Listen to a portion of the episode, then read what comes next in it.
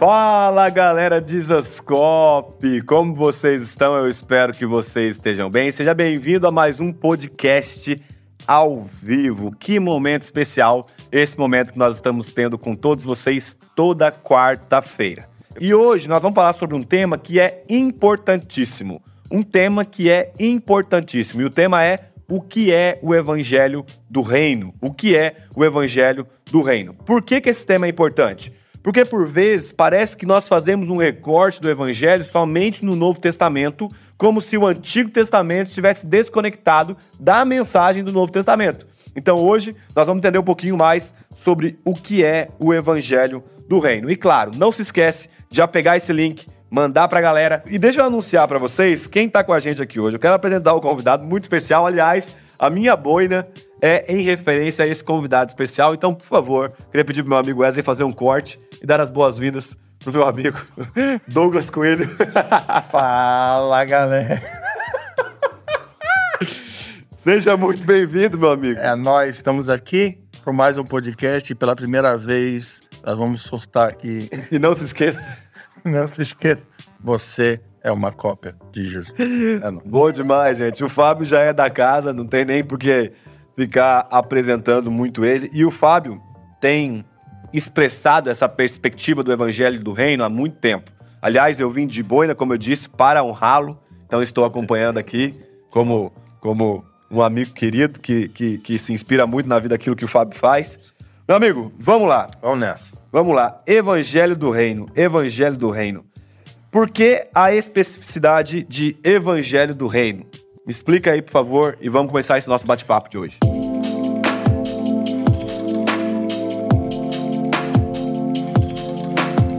Bom, vamos lá. É, a ideia aqui é nós olhamos para a mensagem central da Igreja de Jesus. É, o Evangelho ela é, é, é, o fundamento que nos faz ser uma igreja. É todo aquele que foi acrescentado, foi inserido na família de Deus, foi inserido porque creu no Evangelho. Inclusive nós, que somos evangélicos, né? Nós somos evangélicos porque somos um povo que carrega o Evangelho. E eu quero é, começar citando Mateus 24, 14, que, que é nosso, o nosso norte aqui, a nossa bússola. É, Jesus, nesse, nesse sermão, né, o sermão profético, ele fizeram uma pergunta para ele, né? Qual, qual, qual, quais são os sinais da sua vinda? Quais são os, finais, os sinais do fim dessa era? Ele, no meio daquela resposta toda ali de Mateus 24, 25, tem um versículo que é, que é, que é a chave, que é esse aqui. Mateus 24, 14, e, e diz: e, e será pregado este evangelho do reino por todo o mundo, para testemunho a todas as nações ou todas as etnias da terra, então virá o fim. Então, o fim dessa era da, da é, que não é o fim do mundo, ou seja, não está dizendo que não está dizendo que vai destruir o mundo. Ele está dizendo que essa era de pecado, de maldição, de dor, ela tem um fim. E o fim, o que o sinal, o principal sinal do fim dessa era, no qual Satanás é Deus desse século, é quando o evangelho do reino for testemunhado em todos os povos e todas as etnias da terra. Então, primeira coisa é que esse, essa mensagem precisa ser espalhada, anunciada, pregada em todos os povos para que, é, de fato, Jesus venha trazer ordem final para a criação. Segundo ponto, que é, ele vai falar o seguinte: que esse evangelho ele precisa ser pregado, mas ele faz uma, uma, uma ênfase aqui que é interessante, que é este evangelho do reino. Então, é, baseado nessa passagem, é, nós só aprendemos duas coisas. Né? Na verdade, a gente aprende uma coisa e fica uma pergunta, né? Tá, o evangelho precisa ser pregado para que Jesus traga a ordem sobre a criação. E aí fica a pergunta. Então, se o evangelho do reino precisa ser pregado para testemunho todas as etnias, a pergunta que a gente tem, vai tentar responder aqui é o que é o Evangelho do Reino. Então, é, essa é a ideia. Então, é, para começar respondendo aqui, a gente pode é, falar algumas coisas. Primeiro, essa palavra evangelho significa boa notícia, né? boa nova. E, e, basicamente o evangelho é uma história que ela é contada É, e essa história é a história da redenção é, da criação. E essa história é contada por meio da escritura e é, o livro da Bíblia ele tem um objetivo que não é contar a história da criação do mundo, não é contar os detalhes do dinossauro, não é contar os detalhes da história da humanidade. Pra gerar embasamento científico? É, não é contar os todos os detalhes da história futura. Então, eu, eu, eu fico pensando que às vezes as pessoas usam a Bíblia buscando informações que ela não se propõe a dar. A Bíblia tem um, um objetivo. O livro da Bíblia tem, tem como objetivo contar uma história. E a história é a história da redenção da criação por meio da pessoa de Jesus Cristo. E, e, perdão, te, te interrompi. Não, vai. Vamos. Eu acho que uma coisa também que é bom salientar é que a Bíblia, ela não é um livro de... Eu não usaria essa palavra, mas a Bíblia, não é, a Bíblia não é um livro de capacitação do homem para que ele venha a ser mais produtivo e mais rico. Uhum, uhum. Porque parece que nós estamos vivendo uma época onde Sim, nós entendi. pegamos os ensinamentos a fim de utilizar no meu bel prazer. Sim, para benefício próprio. É, então vamos supor, quando eu trabalho o aspecto da língua, Provérbios trabalha muito, eu não estou visando o fim último que seria ser semelhante a Cristo no falar. Eu estou pensando em como ser um bom empresário numa perspectiva muito mais voltada ao comércio do que uma vocação, uma postura profética em si. Então eu percebo que às vezes esses, esses anexos que nós vamos fazendo em relação às escrituras têm nos roubado do fim pelo qual esse livro chegou nas nossas mãos que é proclamar a história ou o enredo uhum. daquilo que Deus está realizando na Terra. Então, uma coisa que eu sempre gosto de brincar é que assim, nós estamos aqui em quatro pessoas, né? O, o, a equipe de, de, mídia, eu e você. Todos nós temos uma história. Hum. Se a gente parar para contar nossa história, todo mundo ia gostar, porque é legal ouvir a história de pessoas. Algumas mais felizes, outras mais tristes e coisas do tipo. Porém, precisamos entender que existe algo que é a supra-história. Né? Até tem um amigo que vai falar que é a metanarrativa, a narrativa superior a todas. E essa é a narrativa de Deus para a humanidade que está se desenrolando. Então, o, o Van Hooser vai falar no livro O Drama da Doutrina, que é como se Deus estivesse fazendo uma peça teatral. A peça teatral. Até o drama. É até o drama. É. Que está sendo relatado, então, nas escrituras. Mas pode continuar. Não, então. E aí, é, isso, fica, isso precisa ficar claro. O evangelho é uma história que tem começo, meio e fim o conteúdo da história é a redenção da criação e o personagem principal dessa história é Jesus, porque a redenção da criação é executada é, por Deus por meio da pessoa de Cristo. Então, e aí tem um ponto que a gente quer salientar hoje aqui, que é o seguinte: se o livro da Bíblia tem como objetivo contar essa história do Evangelho, da redenção, então o Evangelho na Bíblia não começa em Mateus. Ele não começa em Mateus e não termina nos evangelhos, né? Porque a gente ficou na nossa cabeça que, não, tem os evangelhos, né? Que fala do evangelho. que fala do evangelho. Então ficou na nossa cabeça assim, subentendido. Se os evangelhos falam do evangelho, então tem quatro livros que falam sobre o evangelho. O resto fala. Começa no primeiro e termina no quarto. O resto fala de outras coisas. Mas a gente tem. A gente precisa ficar aqui frisado que não. A Bíblia, como, como é, documento, vamos dizer assim, ela é integralmente um documento que ensina sobre o Evangelho. Então, o Evangelho na Bíblia não começa em Mateus, mas ele também não termina é, no, no, nos, no, nas cartas de Paulo. E o Evangelho, a gente precisa frisar que começa em Gênesis e começa a ser contado em Gênesis e termina a ser contado em Apocalipse. E outro princípio aqui para a gente já colocar de cara é que é, se o evangelho começa a ser contado em Gênesis e, a, e, essa narrativa termina em Apocalipse, então o evangelho também, ele nem começa com a encarnação, não começa com a encarnação de Jesus, a mensagem, mas também não termina com a ressurreição. Se o evangelho ele é o evangelho do reino, então a mensagem do evangelho precisa ser é, desaguar na consumação do plano de Deus por meio da pessoa de Cristo, que é Jesus voltando do céu para assumir o trono de Davi, restaurando toda a terra. Uhum. Por quê? Você imagina, amigo, é, por exemplo, você vai no, no, no, filme lá ver o filme dos Vingadores. Aí, imagina você tá lá naquele, naquela hora lá dos Vingadores que o, que o Thanos vai lutar com tudo lá, o Capitão América corre, pega o martelo do Thor, roda lá e a galera começa a pular e daqui a pouco fica assim, ó, o negócio, buf, para. Aí todo mundo, o que, que, que aconteceu no cinema? Todo mundo vai ficar gritando, desesperado, eu quero ver o final, eu quero ver o final. E aí alguém vai falar assim, não, não precisa saber o final, não, tá tudo bem, só isso aí. Todo mundo ia quebrar o cinema. É. Por quê? Porque eu, eu acho que é assim que às vezes a gente olha o evangelho. É, por muito tempo, a mensagem do evangelho ela foi concentrada na encarnação de Cristo, na, na morte e na ressurreição de Cristo. E aí, aí, aí talvez o irmão que está assistindo dizer, ué, mas isso não é o evangelho? Sim, Também. isso é o evangelho. Mas não é a mensagem integral do evangelho. Então, contar a- a- o evangelho a partir da encarnação, morte e ressurreição é de fato o evangelho, mas não é a mensagem integral do evangelho. O que a gente quer aqui é tentar. É um recorte, né? É, é tipo um recorte. É a mesma coisa que você pegar o- a trilogia do, do Senhor dos Anéis e assistir o meio, e, e aí você. faz- Entendeu? Você não, você não vai entender nem o início do porquê e nem entender a consumação do plano. E Faz é- sentido isso? Sim, sim. Não, e é louco, porque assim, o evangelho, até você já falou um pouco antes, e a gente vai destrinchar ainda no, no decorrer da caminhada, é a boa notícia. Sim. Então, ok. Porém, é, nós precisamos nos questionar, boa notícia do quê? Sim. Pra quê? Pra Por que quem? precisa de uma Por boa que que notícia? precisa de uma boa notícia? É. Afinal de contas, e esse é o ponto, Fábio. Esse é o ponto onde eu, às vezes, eu, eu fico, me- é, é, é, entro em crises, né? Em dilemas e, e a vida de, de, de, de- cuidado local, da igreja local, né? Auxílio do pastoreio local ali, que vai nos confrontando com isso. Cara, mas é que eu, cara, sou fiel à minha esposa. Uhum. Não, pago as contas, cuido bem dos meus filhos Eu sou bom. não rouba a minha, não rouba a minha empresa. Né? Não, e Cristo vem como esse anexo na minha vida.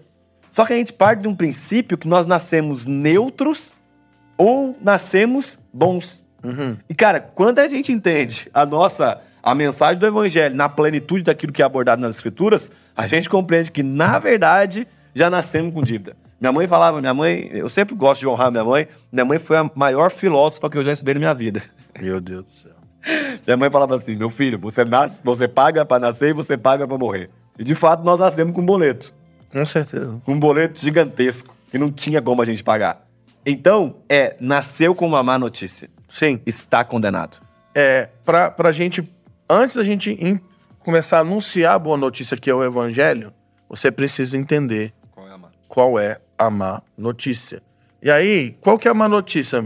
Então tem, tem algum, algumas passagens, e aí o pessoal aí vai se virando na edição depois aí.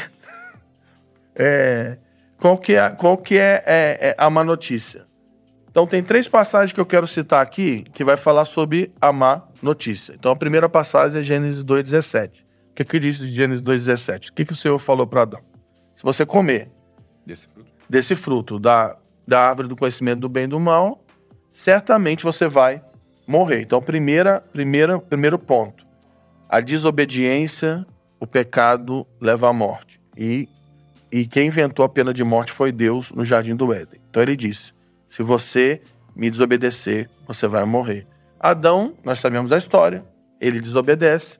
E aí o que acontece? Ele peca. E quando ele peca, ele experimenta a morte. E aí, Paulo, lá em Romanos 3, no versículo 23, ele vai fazer uma afirmação já que para apavorar mesmo.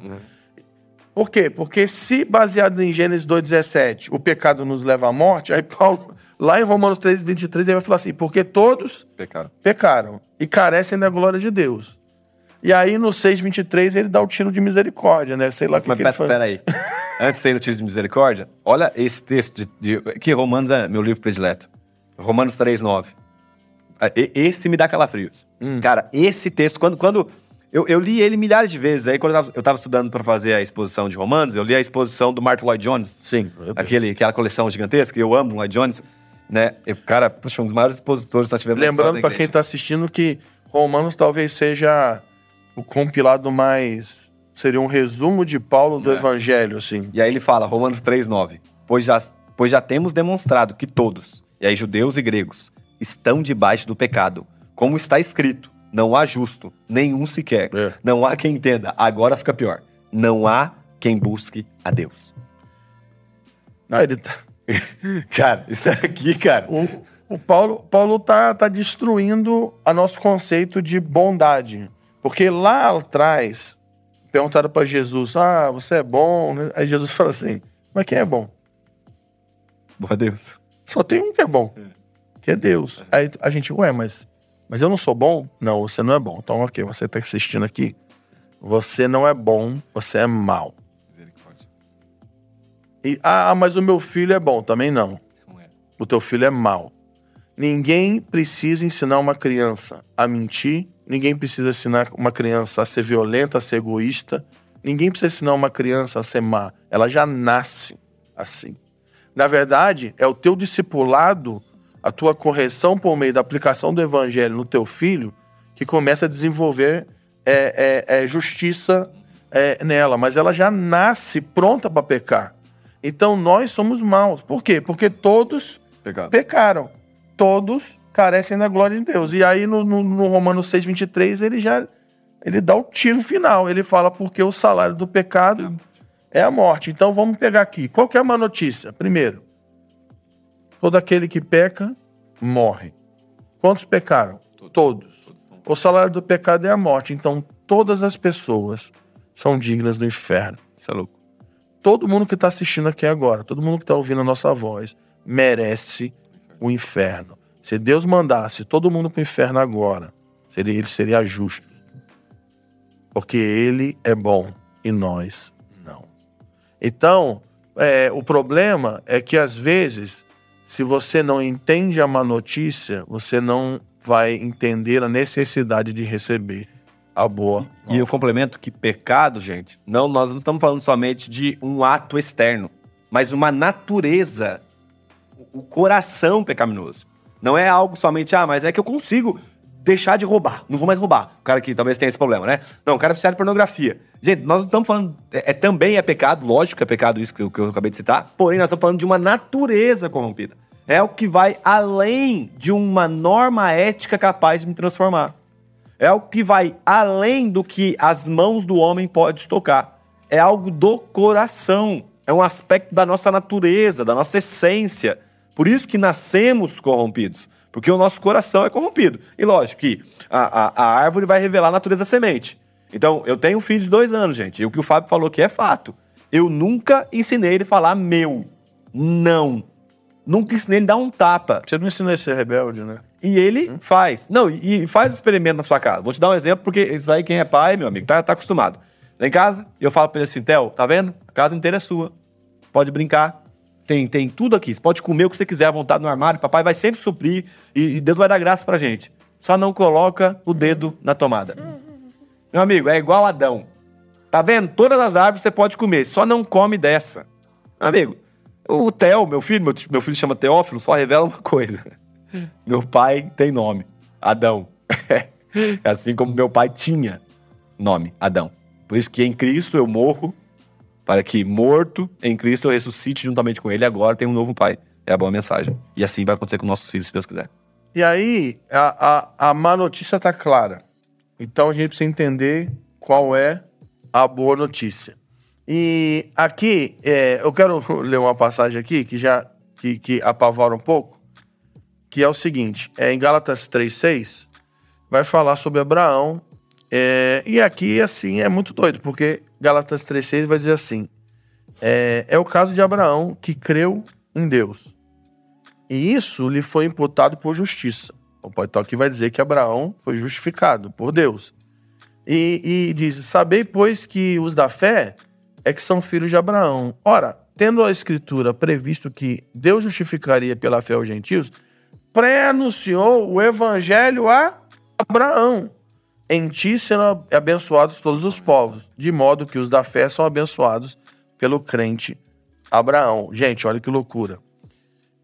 Olha como o evangelho não começa a ser anunciado em Mateus. Ele começa a ser anunciado desde o princípio das eras. Porque a Bíblia vai dizer, Paulo afirma que Deus anunciou o evangelho do reino a Abraão. E Abraão, porque creu no evangelho do reino, ele foi justificado. Então, às vezes as pessoas perguntam, mas como que as pessoas eram salvas no Antigo Testamento?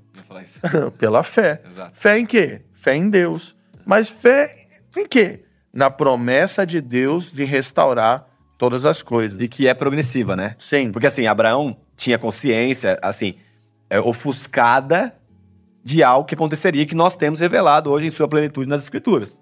Né? Agora, Gênesis 3,15 vai falar do proto-evangelho. A partir do momento em que os homens crescem no proto-evangelho, aquilo seria imputado como justiça.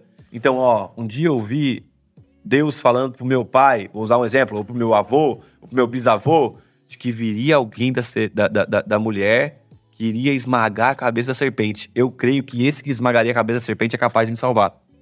Creio. Já era, salvo.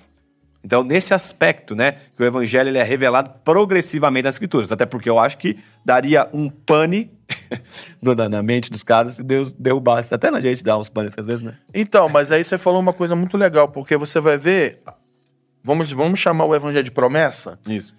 Porque tem uma notícia. Então, pecado, Adão pecou, abriu a porta da morte, da maldição da morte, é, e, a, e, a, maldição da morte afetou toda a criação. Lembrando que o pecado não apenas afeta Adão como indivíduo, afeta a sua família, a sua descendência e afeta até a terra, porque Gênesis 3 vai dizer que maldita é a terra por sua causa. E maldita é a terra por sua causa, e por causa da maldição do pecado vão, vão crescer na terra agora espinhos yeah. e abrolhos. Ou seja, a criação ela foi afetada por causa do pecado e coisas começaram a existir que não existiam antes. Por exemplo, espinhos e abrolhos. Certamente é pequi e, e, e abrolho é giló e quiabo. Então, assim, é, isso é a interpretação das escrituras.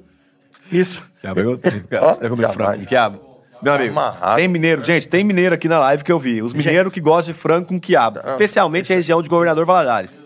É muito bom, gente, cara. Ó, ó, pequi, a babinha do quiabo. Pequi, aquilo, aquilo é um erro. Que é isso, cara? Ó, pequi, é, aquele machixe, isso aí é tudo espinho. É, é. Ó, mas, mas voltando.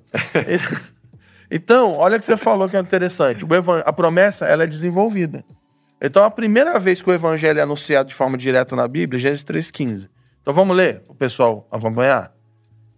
Então, logo após o pecado, Deus aparece no jardim. E aí, Deus vira para a serpente e faz uma proclamação agressiva. Diz assim: Porém, inimizade entre ti, a serpente, Satanás e a mulher. Entre a tua descendência, ou seja, a descendência da serpente, e o seu descendente. O descendente é, é é, o seu descendente. E este, ou seja, o descendente da mulher, é, te ferirá a cabeça e tu lhe ferirás o calcanhar. Aqui é anunciado pela primeira vez a promessa da redenção. Por meio de quem? O descendente da mulher. E quem é o descendente da mulher? É o Cristo que iria esmagar a cabeça da serpente, destruir as obras do diabo, em que momento? Quando o seu corpo fosse ferido. Então aqui, olha que aqui é, é brabo. Aqui já está falando da encarnação de Cristo, porque ele é o descendente da mulher, está falando do, da morte, do martírio de Jesus, e está falando da destruição das obras das trevas, está falando sobre um, uma série de, de aspectos aqui da redenção. Então, a partir desse momento, todo aquele que depositasse fé acima, é, é, nessa mensagem iria ser justificado. Só que aí você falou uma coisa que é maneira. Porque Gênesis 3,15 começa a anunciar. Bom, qual que é a mensagem do Evangelho? Qual que é a boa notícia? O pecado está aí, maldição da morte, o diabo agora começa a afetar a criação, porque o homem que tinha autoridade sobre a terra abriu a porta para ele. Ou seja, o que é o pecado? Em vez de um homem se submeter à voz de Deus, ou seja, obedecer o que ele tinha falado sobre, sobre o fruto, ele submeteu à voz da serpente. Quando ele submete à voz da serpente, ele abre a porta para que a influência de Satanás pudesse afetar a, a humanidade e a criação. E aí começa a promessa. Como é que vai acabar com isso? O descendente da mulher vai se levantar e vai destruir a serpente. Só que aí Abraão, ele creu no evangelho. Mas aí o, o evangelho que Abraão creu, Léo, já não é só o Gênesis 3,15. Porque Abraão já recebeu uma nova medida, ou seja, a mensagem ela começa a ampliar. E o que que, o que, que Abraão ouviu? Gênesis 12 vai dizer o seguinte: é, no versículo é, 1, vai dizer assim: Ora disse o Senhor a Abraão: sai da sua terra da sua parentela, da casa do seu pai e vai para a terra que eu te mostrarei. E, e de ti farei uma grande nação, te abençoarei e te engrandecerei o um nome. Você toma uma benção. Agora que doido. Abençoarei os que te abençoarem e amaldiçoarei os que te amaldiçoarem. Em ti serão benditas todas as famílias da terra. Quando a gente vai ali para Gálatas, é, você vai ver o seguinte, que quando a gente, a, a gente leu em Gálatas 3,8, que o evangelho que Abraão creu foi que é, Deus iria justificar os gentios por meio do é, por meio de quem? Do de Abraão. Aí, como que Deus vai fazer isso. Aí Abraão fica apavorado. Se eu fosse Abraão, eu ia ficar um pouco. Porque no versículo 7 de, de, de Gênesis 12, diz assim: Apareceu o Senhor a Abraão e lhe disse: Darei a tua descendência a, a esta terra. A, é, ali edificou Abraão um altar ao Senhor que lhe aparecera. E aqui de novo aparece a, a palavra descendência. Então, vamos, vamos pegar a mensagem. Qual que é o evangelho? Qual que é a boa notícia? O descendente da mulher vai encarnar, vai subir ao madeiro, que hoje a gente sabe disso, mas naquela época não, ele não tinha noção, e ele vai, por meio do seu sacrifício, destruir as obras das trevas. Só que para Abraão, Deus amplia. Ele fala assim: mas esse descendente da mulher que vai destruir a serpente também é o descendente de Abraão, que vai o quê? não apenas vai destruir as obras da serpente, mas vai levar a bênção para todas as, as famílias da terra. Então, aqui, a gente vai ver o descendente da mulher que esmaga a serpente e o descendente de Abraão que vai trazer salvação a todos os povos. E é louco que é, que é, é um afunilamento. Então, descendente da mulher, homem. Vai ser homem. Humanidade, pessoa. Vai ser uma pessoa. Não falou semente da, do leão. Semente do, do, do, do, do algum bicho. Não, não, semente da mulher. Vai ser homem. Aí vai ser da família de Abraão. E ele Sim. especifica. Aí Sim. judeu. Sim. Que lógico que ali estava começando o povo hebreu e tal lá uhum. atrás, mas ele vai especificando. E aí vai desaguar, que é o que ele vai falar. Jacó, Davi e outros homens que vai sendo relatado nas escrituras. E aí, é, eu quero ler uma outra passagem para a gente fazer um compilado da promessa. Lá na frente vai aparecer o Davi, que é descendente de Abraão. E aí Davi, é lá em 2 Samuel 7, Davi quer construir um templo, a gente conhece a história, Deus, o profeta de cara fala, não, faz aí, mas é o Senhor. Olha assim, volta lá e fala para ele que não é para construir o templo. E aí o profeta chega para ele e profetiza algo muito forte em 2 Samuel 7, 12. E diz assim, quando os teus dias se cumprirem, descansarem com os teus pais, então farei levantar depois de ti o teu descendente. Olha como é que essa palavra vai se repetindo. É é, que procederá de ti, estabelecerei o seu reino. Ele edificará uma casa ao meu nome e eu estabelecerei para sempre o trono do seu reino. Então vamos recapitular tudo. O evangelho é a boa nova, é a mensagem da redenção por meio da pessoa de Cristo. E Cristo é anunciado desde o início das eras. Então o evangelho começa a ser contado por meio da criação, Deus criou todas as coisas, colocou o homem é, para governar a criação e, e, e Deus deu uma ordem para ele. Ó, você pode comer do que você quiser, mas se é, dá conhecimento do bem e do mal, você não deve comer. No dia que você comer, você vai morrer. O homem desobedece a Deus, experimenta a morte, abre a porta é, da criação para a operação de Satanás. Então, a, a promessa da redenção é anunciada. Então, Cristo é o descendente da mulher que, por meio do seu sacrifício, destrói as obras do diabo, esmaga a cabeça da serpente. Cristo é o descendente de Abraão que vai trazer salvação e bênção para todas as povos, todas as famílias da terra, todas as etnias. E Cristo é o descendente de Davi que vai assentar num trono literal em Sião, em Jerusalém, e vai governar as nações da terra, estabelecendo um reino eterno e trazendo ordem para toda a humanidade. Porque o primeiro Adão, ele foi colocado na terra para ser governante da terra, para dominar e governar a terra. Ele falhou na sua função de domínio e governo. Então, o último Adão, que é Cristo, ele vem para redimir a posição caída de Adão. Então ele vem para sentar num trono, o trono da terra, e colocar ordem sobre a terra que. É, e aí fica uma coisa, você falou, por que, que o descendente. É, por que, que o evangelho anuncia a encarnação de Deus? Porque quem que arrumou, quem que fez a lambança? Foi o homem. Quem que tinha que resolver? Um homem. Né? Um homem. Então Deus se esvazia, se faz homem para resolver a lambança. E a desgraça que o homem arrumou. E a gente vai percebendo aqui, que até complementando, cara, pegar uma água para nós, por favor. Aí a gente vai percebendo aqui que a, a progressão dessa revelação, e aí a gente chega em Romanos que eu citei, é que ninguém busca Deus. Isso nos assusta. Mas no desdobrar das escrituras, nós percebemos um Deus que está vindo buscar os homens. Uhum, Ah, cara. Entende? Um Deus que está tomando forma em famílias, em pessoas, até encarnar, até ganhar é, é, carne no ventre de uma, de uma virgem, uma adolescente virgem, provavelmente. Adolescente, digo da questão da idade, né? Mas virgem 100%. E aí que sai, nasce uma criança.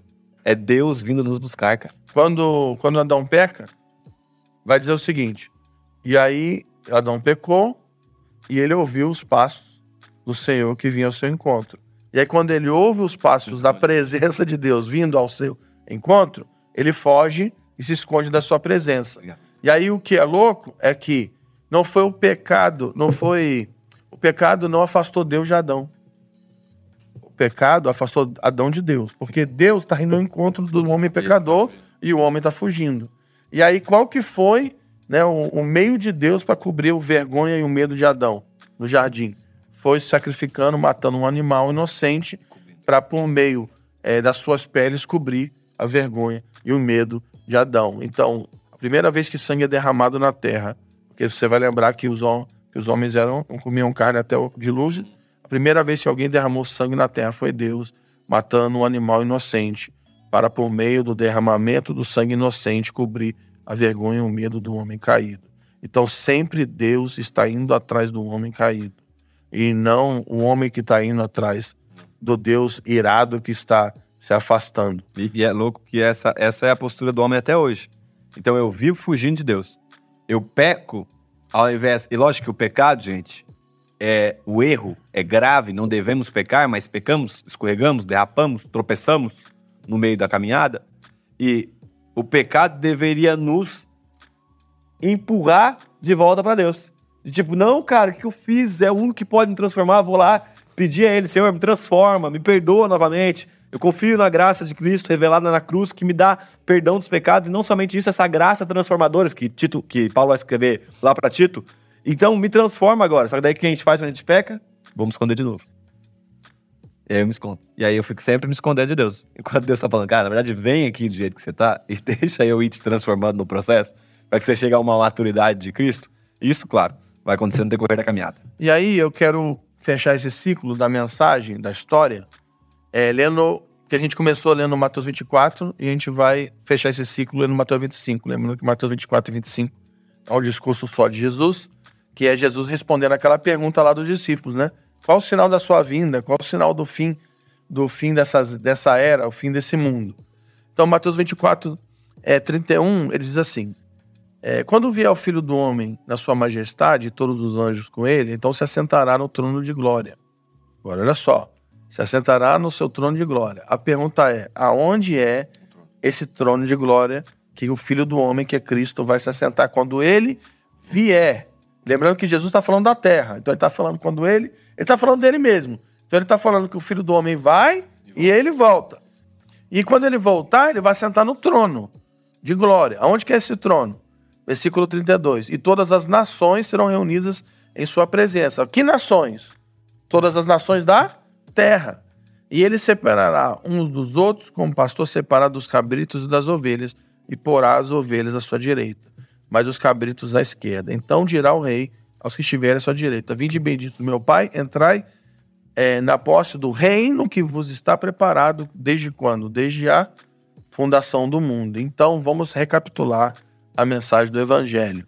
Deus criou todas as coisas é, e ordenou todas as coisas segundo a sua bondade e justiça. Tudo que Deus faz é bom. Deus colocou o homem para governar sobre a terra e exercer domínio sobre a criação se tornando corregente da terra por meio da submissão do governo de Deus, do governo de Cristo. É, Deus colocou o homem para ter pleno acesso à sua presença gloriosa e se relacionar é, é, com ele nesse lugar chamado jardim, nesse santuário que ele criou para se revelar, revelar ao seu coração, à sua mente, a sua bondade para Deus. Mas o homem se rebelou contra Deus, ele desobedeceu a Deus, ele abriu a porta da morte. Porque ele disse: se você me desobedecer, você vai morrer. Lembrando que o conceito de morte é o conceito de separação. Morte envolve separação da alma e do corpo, a gente pode chamar de morte física, mas morte também envolve separação da presença de Deus, que a gente pode chamar de uma, um tipo de morte espiritual. Então, o homem foi afetado pelos dois, esses dois níveis de morte. E é, morte também fala de é, condenação eterna, porque eles vão chamar de segunda morte. E só que aí Deus, como o Léo falou, Deus ele não despreza o homem, porque não, não sei, não sei se for você, Léo, mas do jeito que eu sou maluco, se eu fosse Deus e o homem faz aquilo ali, já, já. eu ia meio que é tipo o Thanos. É, eu ia dar uma estalada lá, ia zerar tudo, desgraçar todo mundo, matar tudo e começar tudo de novo.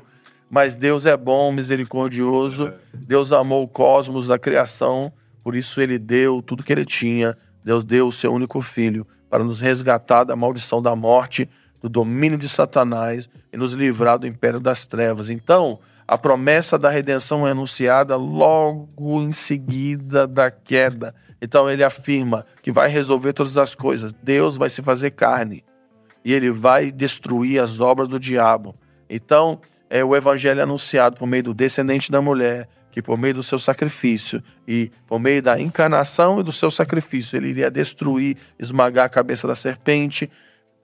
É o evangelho anunciado por meio do descendente de Abraão, aquele que iria trazer salvação e bênção para todas as famílias da terra e também é, por meio do descendente de Davi, aquele que iria a, retomar o, o trono do primeiro Adão, assumindo o reino da terra e governando as nações.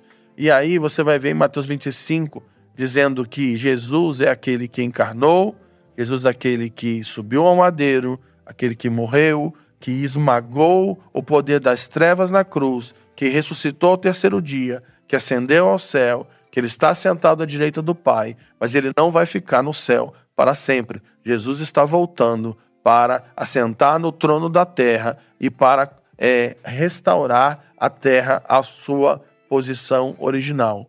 O que Jesus está voltando para fazer é restaurar o jardim do Éden novamente. Então, essa é a mensagem do Evangelho, vamos dizer, o resumo do resumo do resumo do resumo dessa dessa live aqui, desse, desse podcast. Mas aí fica uma pergunta que nós vamos fazer aqui para nós ainda. É. Mas vai, fala aí. Não, não, um aspecto muito interessante é que quando a gente fala Jesus está voltando, a, a, a carga emocional, a carga de medo que vem carregado com essa frase, mediante uma mentalidade religiosa e uma escatologia talvez não tão feliz, é, é muito grande, cara. Então eu percebo que quando a gente fala, Jesus está voltando, a galera fala, meu Deus do céu, cara. Ah não, ah não, ah não. E na verdade tem que ser, cara, é isso. É isso que eu almejo, é isso que eu quero. É, é, é que seja na minha geração. Então, gente, presta atenção. A, a, o evangelho é a boa notícia de que Cristo vai reinar eternamente. E para ele reinar aqui na terra, ele precisa retornar, porque no momento ele não se encontra aqui na terra. Porém, isso é uma boa notícia. Então, quando você ouvir Jesus está voltando, cara, ouve numa perspectiva gloriosa. Até o Vitor, o, Vi, o Vitor Vieira, nosso amigo, vai, vai fez lá um, uma turma, né, que chama o glorioso dia. Uhum. Não é o tenebroso dia, né? Mas é o glorioso. E é claro que envolve temor. Por quê? Porque ele é Senhor de todas as coisas. Mas também ele é o nosso amigo, o nosso irmão mais velho, o novo caminho que nos leva ao Pai. E Paulo vai falar em Romanos capítulo 5, versículo 1: justificados mediante a fé temos paz com Deus em Cristo Jesus.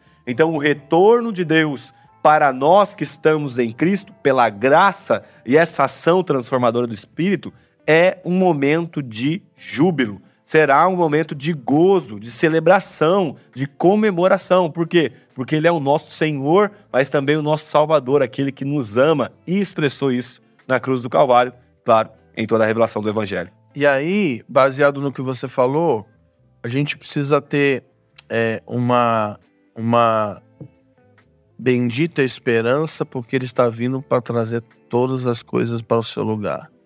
Na verdade, quando Isaías fala, né, Isaías, ele diz que Jesus está voltando para sentar no trono e encher a terra com a sua glória.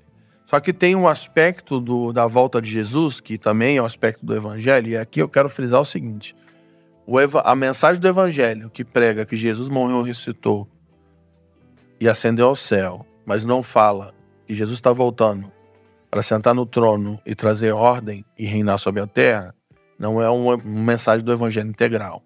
O evangelho integral ele precisa falar sobre a criação, a promessa, a encarnação, morte, ressurreição e a volta de Jesus e o estabelecimento do reino de Deus sobre a terra. E aí, baseado nisso que você falou, essa é a nossa esperança, beleza? Só que o dia do Senhor também tem o seu lado negativo.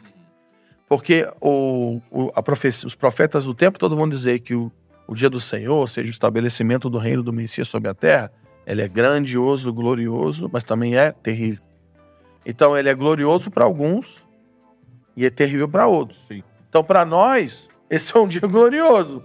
Mas para quem não se submeter a esse evangelho, ele vai ser terrível. Então, aí fica uma pergunta o seguinte: porque, porque quando, quando Paulo está tá em Atos 17, é, lá no. Eu nunca sei falar, nunca sei falar esse nome. No Are esse nome aí que ele falou. Areópago. Ele está lá em Atenas, nesse lugar bonito, e ele está pregando para os atenienses, para os sábios, para os filósofos, para os filósofos, os inteligentes. E ele está lá anunciando, ele está falando sobre a história, né? E aí tem uma hora que ele pega pesado, ele fala assim, porque agora Deus ordena que todos os homens se arrependam. Por quê? Porque ele elegeu um homem que está vindo para julgar toda a terra. E ele elegeu esse homem o ressuscitando da morte. Então, a volta de Jesus está vindo para trazer salvação para aqueles que submetem ao evangelho e juízo para todos aqueles que se rebelam. Aí agora fica a pergunta do milhão. Tá, eu já entendi qual é a mensagem do evangelho. Mensagem macro, né? A gente aqui só pregou assim, a parte. Estou pregando. Então, como que faz para se converter por meio do evangelho para receber essa mensagem e ser salvo. Como é que faz? E aí, eu quero é, pegar uma passagem aqui de Marcos 1, é no versículo 15, que ela vai compilar para mim é, como que nós recebemos o evangelho, como somos salvos. E lembrando que Paulo, em Efésios capítulo 2, no versículo 8, ele vai dizer que pela graça nós somos salvos, isso não vem de nós, é dom de Deus, ou seja, a salvação, ela começa em Deus e termina em Deus, é um dom que recebemos de Deus e é por meio da graça. Então, mas ele vai dizer que pela graça nós somos salvos, mas é por meio da fé. Por meio da fé. Isso não vem de nós, é, é dom de Deus. E aí, é, eu quero pegar Marcos aqui, 1,15. Se você está anotando aí, deveria. É, como que nós recebemos a salvação? Como que somos salvos? É, aqui é o seguinte, Marcos 1,15. Papá, papá, papá, papá. Chamados os primeiros discípulos. Tá, tá, tá, tá, tá. Peraí que eu tô perdido na minha Bíblia. Então vamos lá. Ele diz assim: é, Vamos ler do 14 para ficar melhor. Depois que João foi preso, Jesus foi para Galiléia, pregando o evangelho de Deus. Ó, legal. Agora, quem que tá pregando aqui, Léo? Não é Paulo, não. Cristo. Não é Abraão, não. É Jesus. É Deus pregando. É Deus pregando sobre Deus. então, Jesus que está pregando o evangelho. E aí ele dizia: completou-se o tempo. O reino de Deus está próximo. Arrependei-vos creiam no Evangelho. Então, você que está nos ouvindo, como que nós recebemos a salvação por meio do poder do Evangelho de Jesus Cristo? Por meio da fé. E a fé envolve confiança, que é confiar a minha vida ao Senhor Jesus. Fé não é apenas acreditar que Jesus existe, não é apenas acreditar que Jesus ressuscitou é, ao terceiro dia. Não é apenas acreditar que aquilo que está escrito na Bíblia sobre Jesus é verdade. Fé é confiar, é entregar a sua vida é, ao senhorio de Jesus, é abrir mão do controle da sua vida, entregar a sua vida para a liderança de Jesus, confiança. Fé também é fidelidade, é obediência integral aos mandamentos do Senhor, é obediência integral a, a, a toda conduta de caráter que, que remete à santidade de Deus. Obediência. Lembra que toda essa treta começou porque um homem desobedeceu a Deus. Fé é obedecer a Jesus. Então, primeiro ponto, confiança. Segundo ponto, fidelidade. Terceiro ponto, perseverança. É você, por causa da confiança e por causa da obediência, você persevera, por causa da graça destinada a nós. Então, fé precisa ser depositada no Evangelho para que o poder do Evangelho te salve. Aí só que tem um segundo aspecto aqui, Léo, que é muito importante. Que, beleza, porque fé pode ser muito subjetivo, né? Tá, o cara falou que creu. E aí? Você falou que creu, eu falei que creu. Creio, o outro falou que creu. Como é que você sabe se o cara creu ou não? A fé tem um fruto. E Jesus diz qual é o fruto. O fruto da fé é o arrependimento. Porque o que difere um, uma pessoa salva que peca do que alguém rebelde que vive sob o domínio do pecado? A diferença é que você que recebeu o evangelho por meio da fé e submeteu a senhoria de Cristo e confiou a sua vida a ele, você, quando você peca, você é de fatos é constrangido diante da presença gloriosa do Senhor por causa desse pecado. Você se arrepende diante dele. Então, o que você precisa agora, se você está nos ouvindo, se você é simpatizante de Jesus, se você crê em Jesus, crê que é real, crê que ele ressuscitou, crê que ele é um cara legal, que ele falou coisas legais na Bíblia, que ele é um sábio um homem, eu vou te dizer, se você apenas acredita nisso, você provavelmente vai para o inferno. Então, eu quero te dizer hoje, você precisa confiar em Jesus, você precisa entregar a sua vida plenamente para Ele, submeter aos seus caminhos, você precisa obedecer é, é, objetivamente um estilo de vida que ele estabeleceu nesse livro, que é o estilo de vida de justiça e santidade. E o meio, o fruto dessa fé é você precisa se arrepender dos seus pecados. E arrependimento não é apenas é, remorso. Chorei ali e tal. Não é apenas chorar. Arrependimento é consciência da imundície e da injustiça é tirar os olhos dos prazeres desse mundo, os prazeres da carne, e voltar os olhos para Jesus. É começar um processo de santificação que é abandono objetivo de toda obra que ofende a santidade de Deus. Sabe por quê? Porque Deus ordena agora que todos os homens da terra se arrependam dos seus pecados, que Ele está voltando para trazer juízo e salvação para essa terra. Jesus está voltando para sentar num trono físico literal, em uma Jerusalém literal, e ele vai encher a terra com uma glória literal, e todo aquele que se rebelar contra a sua justiça vai ser destruído e lançado nesse lugar chamado Lago de Fogo, que é a segunda morte. Mas nós cremos que o Evangelho é poder. Se você está ouvindo a nossa voz agora, nós oramos e, e, e clamamos para que o Espírito de Deus possa te convencer pecado, da justiça e do juízo, e que o Espírito possa destruir as obras de Satanás que está cegando o entendimento dos incrédulos e possa iluminar o seu coração para o conhecimento de Jesus. Amém. E, e, e muito bom. E eu complemento. Isso não é algo que você vai fazer sozinho. Sim. Porque os nossos vícios, gente, Sim. e todos nós somos viciados em alguma coisa.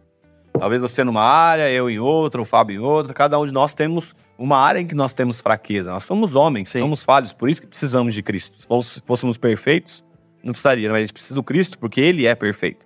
E essa caminhada não é feita sozinho. Então, quando a gente fala arrependimento, abandono de obras más ou obras mortas, que a Bíblia vai se referir, nós precisamos tomar consciência que não é uma caminhada que nós fazemos sozinhos. Por quê? O evangelho que declara uma nova aliança, né, usando até aqui o exemplo da minha aliança, com Cristo, ou perdão, com Deus Pai por meio de Cristo. Então, o, Evangelho declarou: o caminho foi reconectado, foi feito um novo e vivo caminho por meio de Cristo. Também me conecta agora com o meu irmão, que se ele, se ele chama Deus de Pai, eu chamo Deus de Pai, uai. Então nós somos filho do mesmo Pai, somos irmãos. E isso nos dá a segurança de que eu não vou desistir do Fábio nessa caminhada. Porque a mesma aliança que me uniu, ou melhor, o mesmo sangue que me une ao Pai é que me vincula ao Fábio, como meu irmão em Cristo. Então, gente, não sei qual é a sua cidade.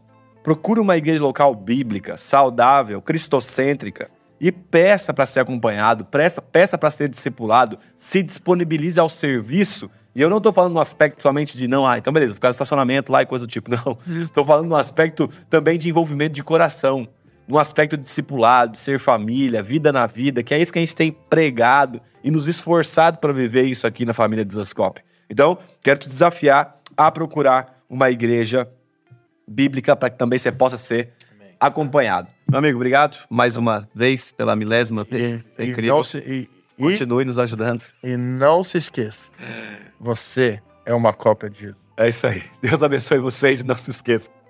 Você de fato é uma cópia de Jesus. Valeu.